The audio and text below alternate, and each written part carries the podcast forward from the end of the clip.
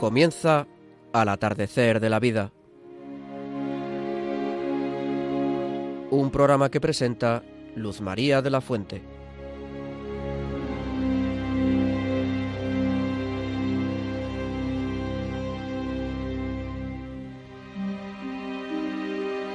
Queridos amigos mayores, nuevamente estamos con vosotros dispuestos a pasar un rato agradable y enriquecedor, como siempre. Pero no adelantemos acontecimientos, vamos por partes. Nos acompañan María Antonia Colado, Pilar Díaz Azumendi, Luis Plaza Vicente y Pablo Carrallo. Bienvenidos a todos.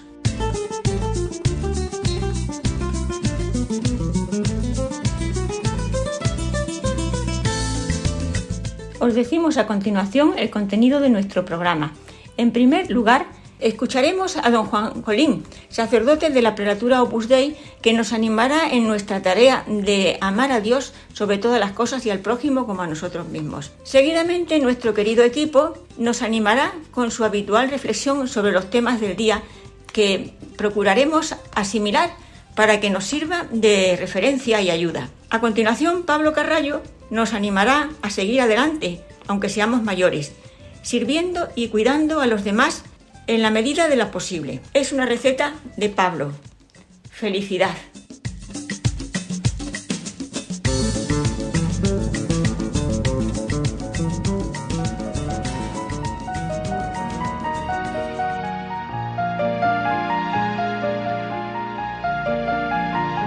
Nuestro programa de hoy se titula San José, la cuaresma y las obras de misericordia en la pandemia. Queridos amigos mayores, hoy de la mano de San José, cuya fiesta celebraremos el día 6 de marzo, queremos celebrar también la alegría de la Santa Cuaresma, que nos prepara para la Semana Santa, sin olvidar nuestras queridas obras de misericordia que nos ayudan a ser misericordiosos con los demás, especialmente en este tiempo de la pandemia en el que tantas personas lo están pasando mal.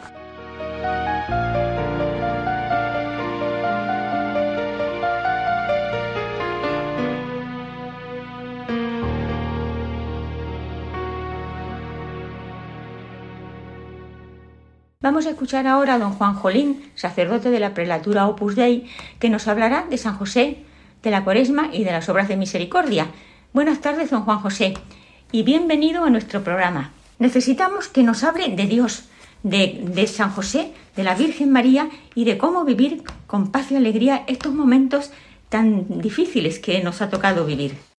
Pues sí, Luz María, son momentos difíciles que nos toca vivir pero tenemos que vivirlos con, paz y alegría.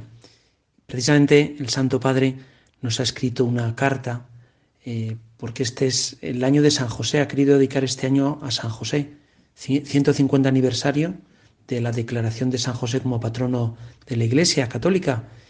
Y nos ha escrito una carta maravillosa, una carta apostólica Patris Corde, con corazón de Padre, y nos habla de San José, de San José Además dice en este tiempo de pandemia, que también es tiempo de esperanza, es tiempo de tanta gente buena que está ahora mismo actuando.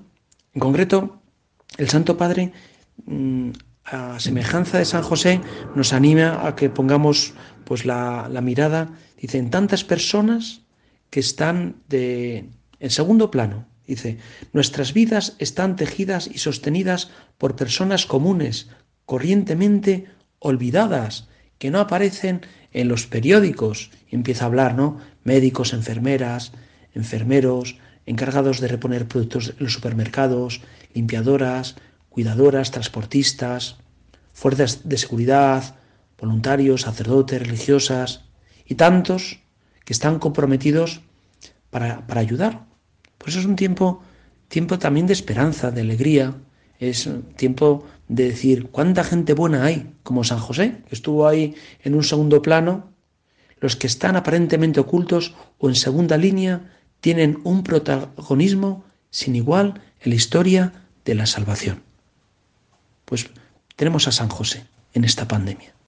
Por favor, díganos algo de San José, mejor, díganos mucho de este mm, bendito patriarca. No decir algo, sino decir mucho. Esto me recuerda a lo de San Bernardo, cuando hablaba de la Virgen, la Santísima Virgen decía aquello de, de María, nunca satis, nunca estamos satisfechos, siempre queremos más, siempre nos gusta hablar más y mejor de la Virgen. Pues lo mismo lo aplicamos a San José. Y a San José aparece una premonición en el Antiguo Testamento, el San José, el patriarca, de cuando fue a Egipto con el faraón, y, cómo cuando los hermanos de San José llegaron a Egipto a, por pan, porque no tenían que comer, había mucha hambre, el faraón, les dice, ite a Joseph, id a José. Y como esta frase del Antiguo Testamento ha pasado ya a, a la iglesia, hay que ir a José, acudir a San José a pedir el pan. Fíjate, el pan es, es también la Eucaristía, es Cristo. Era José. Por eso San José no es una mera pieza decorativa. Para algunos San José es una figura del Belén como la, mula y el buey. San José es, vamos, estoy convencido, ¿eh? después de la Virgen, quien más cerca está de, ha estado de Dios y está de Dios, porque le ha tratado a, Jesús se le conoce en el Antiguo, en el Nuevo Testamento como el hijo de José.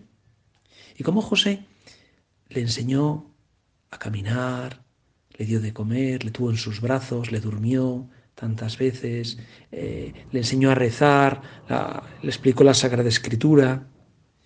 Y acudir a San José es un camino para llegar a Cristo, es un camino privilegiado. Por eso San José se le llama maestro de vida interior, Santa Teresa Jesús era una grandísima devota y yo creo que es un camino que a todos nos, nos, sirve, nos ayuda para estar pues muy cerca de Cristo. Quisiera que nos hablara de la cuaresma porque vale la pena recordarla. Pues sí, la cuaresma. Me hace gracia que he recibido un WhatsApp de un amigo que me dice, feliz cuaresma. Y pues me ha hecho pensar, ¿no? Porque no felicita las Navidades, las Pascuas, pero, pero es cierto, ¿no? Feliz cuaresma, porque es la cuaresma un tiempo, tiempo de esperanza, tiempo, tiempo de conversión, de conversión del corazón. Y como el Santo Padre nos ha escrito un mensaje para, para vivir esta cuaresma y habla eso, de oración, limosna, ayuno. Es un clásico en la iglesia. Es el hacer la, la ola, oración, limosna, ayuno. Y, pero nos da una clave para este año que pienso que es muy bonita, ¿no? Porque la cuaresma es crecer en, también en fe, esperanza y caridad. Y como la oración, la oración es un acto de fe. La oración es ponernos en manos de Dios, dedicar un tiempo a Dios, porque es un acto, un gran acto de fe. También la, cuaresma es tiempo de, limosna. La limosna eh, no es solamente dar dinero, sino es dar sonrisa, dar comprensión, eh, dar nuestro tiempo a los demás, que es la caridad. Así pues en Cuaresma crecemos en fe y en caridad, caridad a través de la limosna. Y luego está el ayuno. El ayuno, el ayuno es pues un acto de esperanza. Cuando ayunamos es por un motivo, recuperar la salud, bajar el colesterol, eh, perder peso. Siempre el ayuno se proyecta al futuro. Y como en esta cuaresma pues también tiempo de esperanza. Vamos, que Dios está detrás de todo y que al final, pues aparentes desastres o dificultades, hay un Dios amoroso pues que nos quiere muchísimo y que, que saldrá todo adelante, saldrá todo de la mejor manera. Es también tiempo, este que estamos teniendo, eh, para recordar de vez en cuando las obras de misericordia, que a veces pues se nos olvidan. Efectivamente es un tiempo de obras de misericordia por ser cuaresma, eh, la oración, limosna, ayuno, pues son obras de misericordia, tanto corporales y espirituales. Pero es que además, al ser el año de San José, eh, hay un decreto, el, Santo Padre ha establecido un decreto de la penitenciaria apostólica sobre la posibilidad de eh, recibir indulgencias, indulgencias especiales, a través de la figura de San José. En concreto dice indulgencia plenaria Mm, para cuando una persona, dice, ¿no? haga una obra de misericordia corporal o espiritual siguiendo el ejemplo de San José. Es decir, que sí, si estas cuaresmas, esta cuaresma, siguiendo el ejemplo de San José, hacemos una obra de misericordia corporal o espiritual, pues ganamos una indulgencia plenaria. Y luego más, más en concreto el Santo Padre eh, tiene una, indicación, dice el consuelo en la pandemia. Y leo, dice, Es particular la atención a los que sufren en esta emergencia causada por el coronavirus. El decreto establece el don de la indulgencia plenaria que se extiende particularmente a los ancianos, los enfermos, los agonizantes y todos aquellos que por legítimos motivos no pueden salir de su casa. Los que reciten un acto de piedad en honor a San José, ofreciendo con confianza a Dios las penas y las dificultades de su vida. Pues también es muy, como que sale muy barato, sale muy fácil ganar una indulgencia plenaria a través de San José. Obras de misericordia y todas aquellas personas pues que están sufriendo la enfermedad o los efectos de la pandemia. Don Juan Jolín, muchísimas gracias por venir a nuestro programa y por todo lo que hemos aprendido en su intervención, en sus palabras.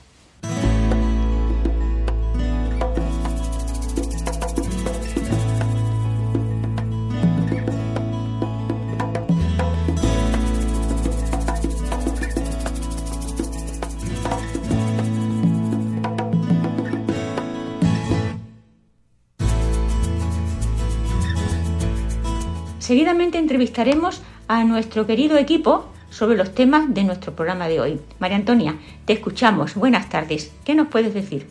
Queridos amigos, un día más nos reunimos gracias a Radio María y a Pablo, claro está. Aunque solo sea con el pensamiento, intercambiar nuestras inquietudes a veces ayuda. Yo siempre cuando estoy con ustedes imagino una presencia real ya estamos en cuaresma, esta etapa de preparación tan importante para afianzar aún más la razón máxima de nuestra fe, que es la resurrección. En días pasados he escuchado la meditación del Padre Jesús Higueras sobre este tiempo de espera básico para los cristianos y al oír sus palabras me imaginé como una alcachofa. Sí, no se rían, verán. Saben que las hojas externas de esta hortaliza son duras, pues nosotros también, con el paso de los años, nuestro exterior, aquello que mostramos a los demás, no es nuestra esencia ni es lo que nos va a llevar a la salvación. Intereses varios, apariencias, ambición, egoísmo, ganas de notoriedad, indiferencia, amor al dinero, miedo y también por ejemplo, también, bueno, pues eh, aquello de ser famosos, entre comillas, lo de famosos, ¿no? En una palabra, una serie de cosas que a la larga no nos satisfacen. Pues bien, este es un tiempo para ir quitando esas hojas y como en la alcachofa vamos a ir adentrándonos en la verdad de nuestra vida. Esas hojas cada vez más tiernas, más suaves, más bellas, Aquella dureza poco a poco va tornando en entrega, en amor, en consuelo, generosidad, en una palabra, aquello que el Señor quiere y que nos dará la verdadera felicidad. Esas hojas amarillas, suaves y sabrosas son la esencia de esta planta y nuestra alma es nuestra esencia, nuestro verdadero yo. También en este mes celebramos la fiesta de San José, Hagámoslo este año algo más especial. Recémosle y de su ejemplo hagamos un plan de vida. Este tiempo anda falto de personas como él, discretas y entregadas a la misión que Dios le encomendó. Desde el mayor erudito al paisano más sencillo, todos somos barro maleable en manos de Dios. Acatemos pues sus deseos humildemente.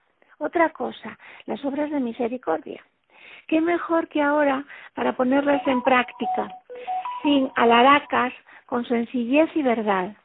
Cuídense muchos, sean obedientes a las normas y no se asusten, estamos en las mejores manos, el Señor nos quiere. Bueno, y sin posible comparación, yo también.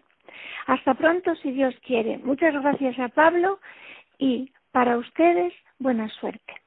Pilar, cuéntanos y bienvenida seas, ¿eh? Buenas tardes, amigos y amigas. Otra vez estoy con vosotros. Fijaos cómo ha pasado el tiempo, parece mentira, ¿verdad? Pues sí, sí que pasa. Eh, ahora hemos empezado el tiempo de cuaresma, qué bonito, por, mm, sobre todo para mí. Tiempo de peregrinaje hacia el camino eterno. donde renovamos el hombre viejo por el hombre joven, donde renovamos también a nuestros votos del bautismo. Y a todo esto nos invita el Señor por su misericordia. Debemos tener sed de Dios y Dios tiene sed de nuestro amor. Por eso nos concede este tiempo más que suficiente para que nos eh, preparemos, preparemos para lo que no creo que tarde mucho en llegar para algunos. Y entonces, ahora, eh, hablemos de sed y hoy recordamos la tercera obra de misericordia de dar de beber al sediento. Eh, da de beber al sediento. Creo que pienso que precisamente el agua nos es más importante en la tierra que la comida. Sin ella no podemos vivir. Es imprescindible. Pasa todo y, y, y, es ella y no nos damos cuenta.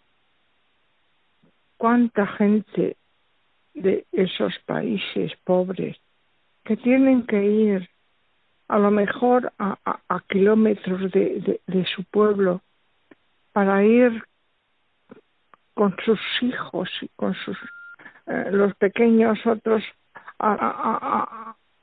cargados con cubos y, y, y con a por, agua y las mujeres. Y pienso en lo privilegiado que somos nosotros tenemos hasta para dar deshorrar Ah, perdón. Es que estoy un poco nerviosa. Perdonadme, hijo. Estamos, tenemos agua para derrochar. Porque fijaos cuando, como, por ejemplo, ahora, con los hielos, con eh, los fríos, se nos han helado las tuberías. Entonces nos han avisado que tenéis que coger agua porque se han eh, estropeado las tuberías y nos avisan para que recojamos agua. Pues bien, y ya sabe, ¿y para cuándo? ¿Cuánto tiempo? Y entonces cogemos sin saber si, si, si nos va a llegar o no nos va a llegar. En fin, el problema es ese que nos angustiamos. Llenamos ollas, botellas, eh, las bañeras para los baños, eh, eh, etcétera, aún sin saber, sin coger, pasándolo y no llegando. Poder pensar cuánto tiempo va a tardar la avería y eso, como no lo sabemos, pues es lo que nos pone en, en, con los nervios. Pero en fin, llega, llega la, la, el arreglo de la avería, llega el agua y todo, y no nos damos cuenta que, somos privilegiados, privilegiados. A veces la mayoría mm, no apreciamos lo que el Señor nos da sin pedir nada a cambio. Poner este problema que tienen esos países pobres también podemos eh, eh, remediarlo poquito a poco con nuestros pequeños donativos, no mucho porque tampoco creo que nosotros, digamos, podemos mucho, pero con poquito y poquito y poquito se hace muchito, como un día me dijo mi, mi nieta, y podemos hacer pozos en esos pueblecitos, en uno, en dos, y en fin, amigos, esta, esta Semana Santa os llamo al amor y a la paz. En fin, ahora tenemos, como he dicho, la oportunidad que el Señor nos da. Y por cierto, como dijo la Virgen de Lourdes, tenemos que tener penitencia, penitencia Así lo dijo varias veces y repitiendo, así lo repitió varias veces. Y ahora preguntándonos, estamos en estos días claves para renovarnos. Y sabemos que son días de ayuno, penitencia y oración. Creo que nosotros debemos hacer más la penitencia y la oración, por lo menos yo pienso así. Sin lo primero podemos pasar, efectivamente. Y en fin, amigos, que esta Semana Santa, que os deseo fructífera para todos, porque no sintamos si será, no, no, no sabemos si será la última. Hermanos, amigos, un abrazo muy fuerte y que esta Semana Santa, como os digo, os sirva para todos de, de, bienestar, de paz y de amor. Nunca es todas las Semanas Santas que hemos pasado en nuestros años igual. Siempre son distintas, efectivamente.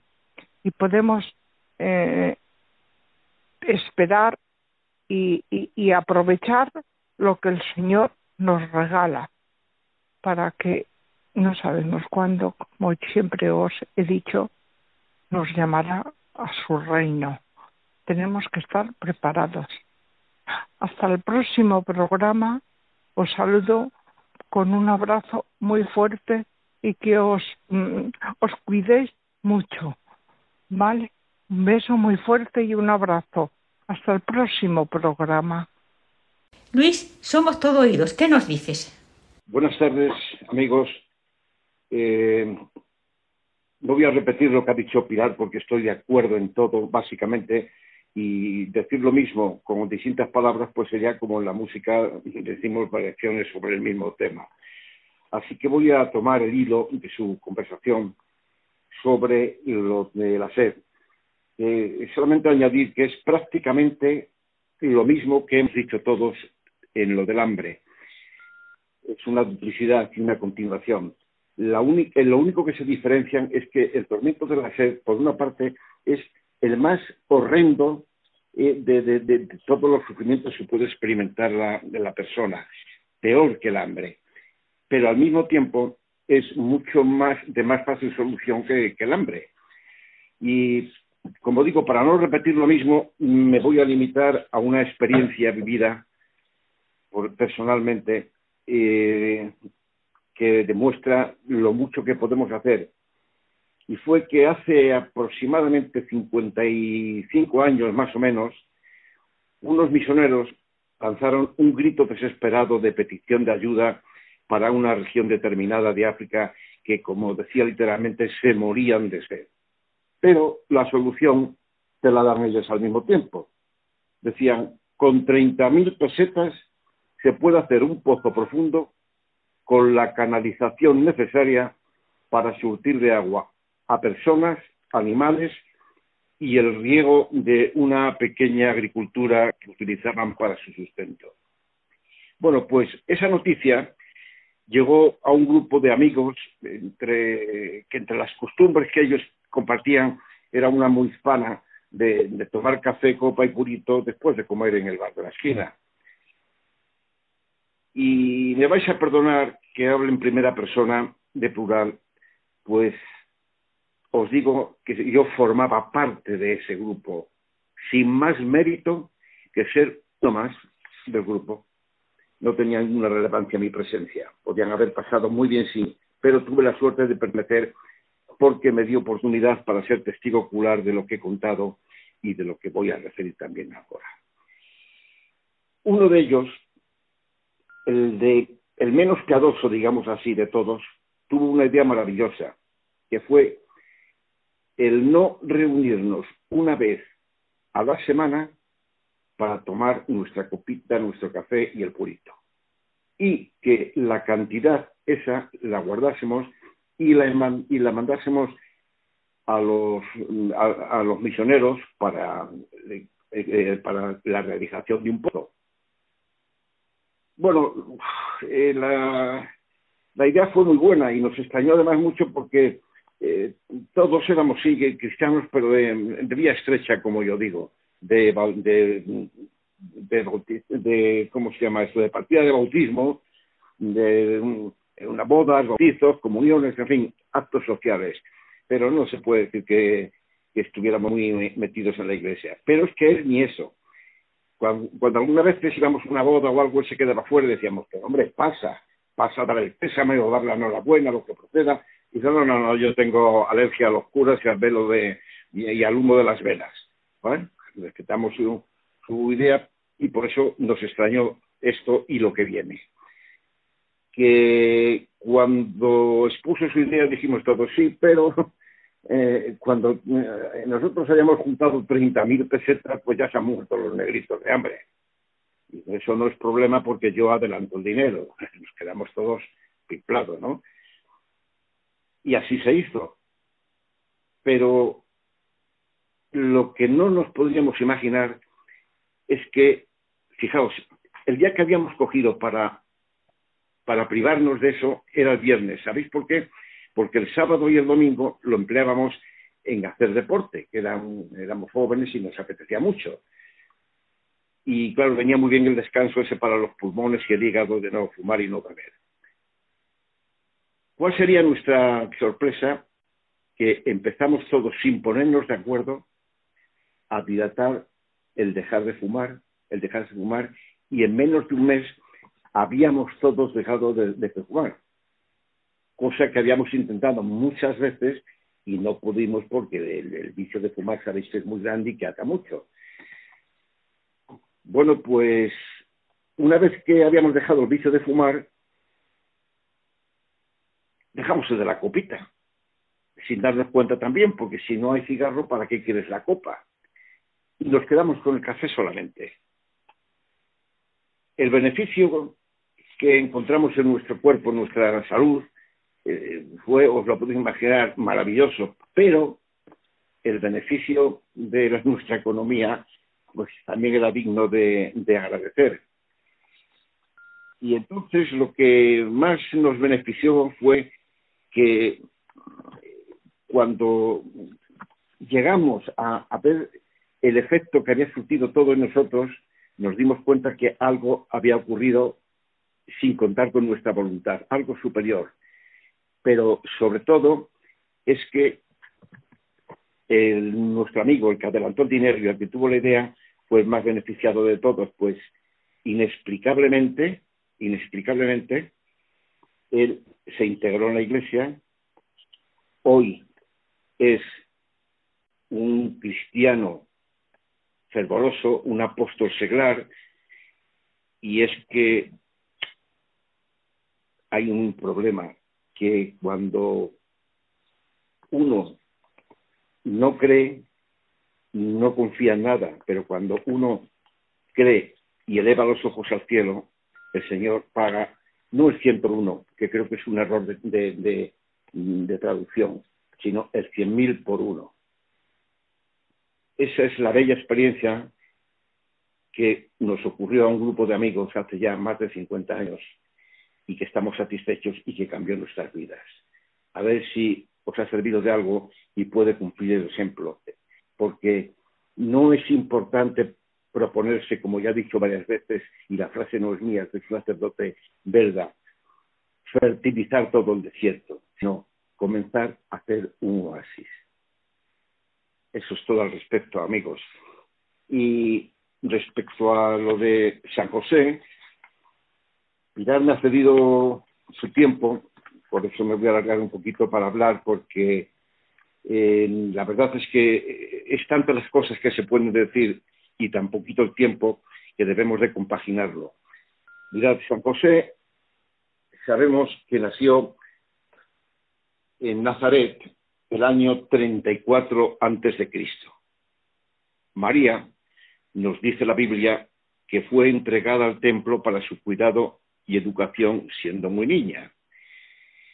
Y que llegada la hora de abandonar el templo y dado que María era huérfana, pues ya había muerto Joaquín y Ana, habló Dios a Jesús en sueño, habló Dios en sueños a, a sumo sacerdote, que era el santo Simeón, y le mandó que él dispusiese cómo dar estado de casada a María. El santo sacerdote respondió a Dios, Señor, ¿y cómo sabré quién será el elegido para esposo de María? El Señor le ordenó que juntase a los otros sacerdotes y letrados y que buscasen ellos la solución, ya que se trataba de una doncella que era sola, huérfana y no tenía voluntad de casarse. Pero según la costumbre de no salir del templo las primogénitas sin tomar estados, era conveniente hacerlo con quien más a propósito les pareciera a ellos. Y así lo hizo el sacerdote Simeón. Y entre todos decidieron pedirle a Dios una señal para conocer el elegido. Pues tenía que ser de la casa y linaje de David, para que se cumpliese la ley. Seleccionaron a unos cuantos mozos y entre ellos estaba José. José que no era ni un vigésimo, como lo pintan por ahí, ni un imberbe. José tenía justo 35 años, porque nació 34 años antes del, nacimiento de Jesús. Y cuando eh, ocurrió lo, de, lo, que ocurrió, pues tenía 34 y medio y 35 cuando nació el Señor.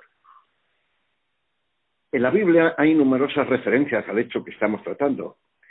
No vamos a citar todas porque son muy largas y muy interesantes. Os recomiendo que leáis la Biblia. Citaremos algunas como botón de muestra.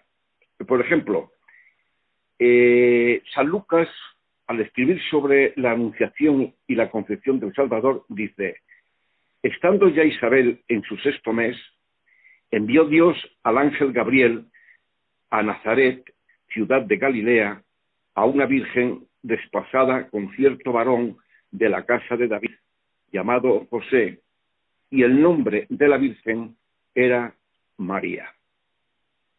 Y San Marcos, al documentar la concepción del Salvador, dice, estando José en este pensamiento, he aquí que un ángel del Señor se le apareció en sueños diciendo, José, hijo de David, no tengas recelo en recibir a María tu esposa, porque lo que se ha engendrado en su vientre es obra del Espíritu Santo. Muchas gracias, María Antonia. Muchas gracias, Pilar. Y muchas gracias, Luis. Ahora vamos a escuchar y damos la bienvenida a Pablo, que nos va a hablar. Escuchamos a Pablo.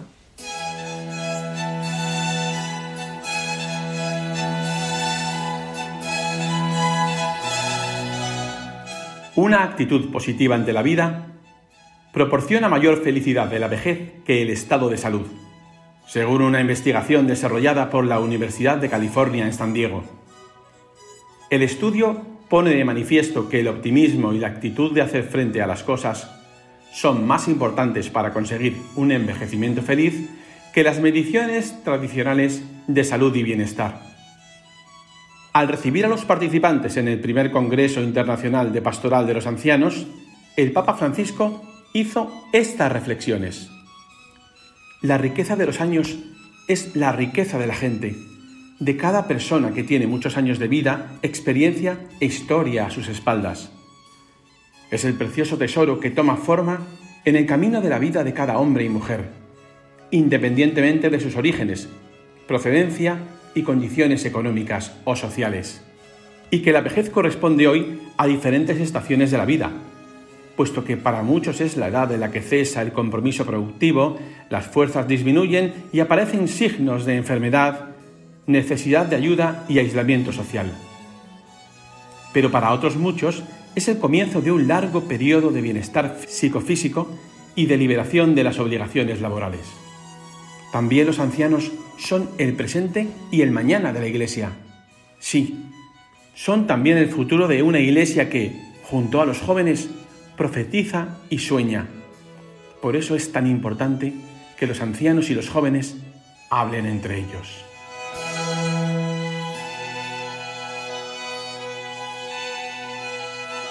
Muchísimas gracias, Pablo, por tu aportación a nuestro programa, que siempre es una ayuda enorme.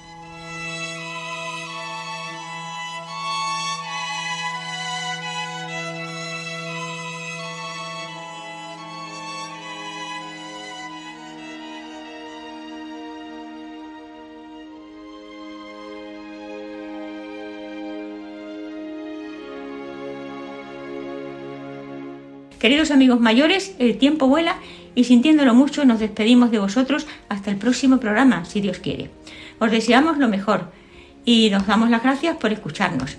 Muchas gracias, don Juan Jolín, muchas gracias, Pablo Carrallo, muchas gracias, María Antonia Colado, muchas gracias, Pilar Díaz Azumendi, muchas gracias, Luis Plaza Vicente, muchas gracias a todas las personas que nos están y nos han escuchado. Un abrazo grande, Luz María.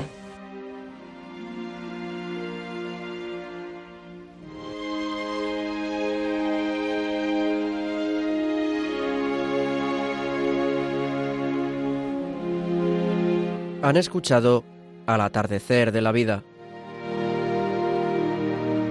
un programa presentado por Luz María de la Fuente.